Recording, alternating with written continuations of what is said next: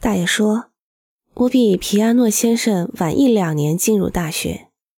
日本也有被学生占领的时代，虽然当时皮亚诺先生只在夜间去学校，我想在那里也还会得到各方面的信息和影响。您能谈谈这些大学经历对你后来的专业生涯有什么影响吗？”皮亚诺说。上大学对我是非常基本的，因为正是在那个年龄段，我开始感到了一种现在所谓的了解社会的渴望。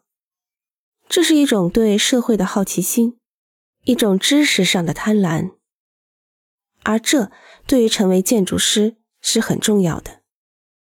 仅仅在设计、构思空间、体量和形式，或者在科学。科学家方面做到完美是不够的，但这确实对于有社会愉悦感和动机意识的建筑师是非常重要的。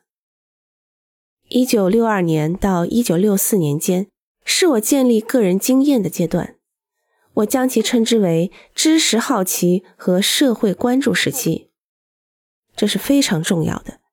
正如你们所知，我经常讲，建筑是一座冰山。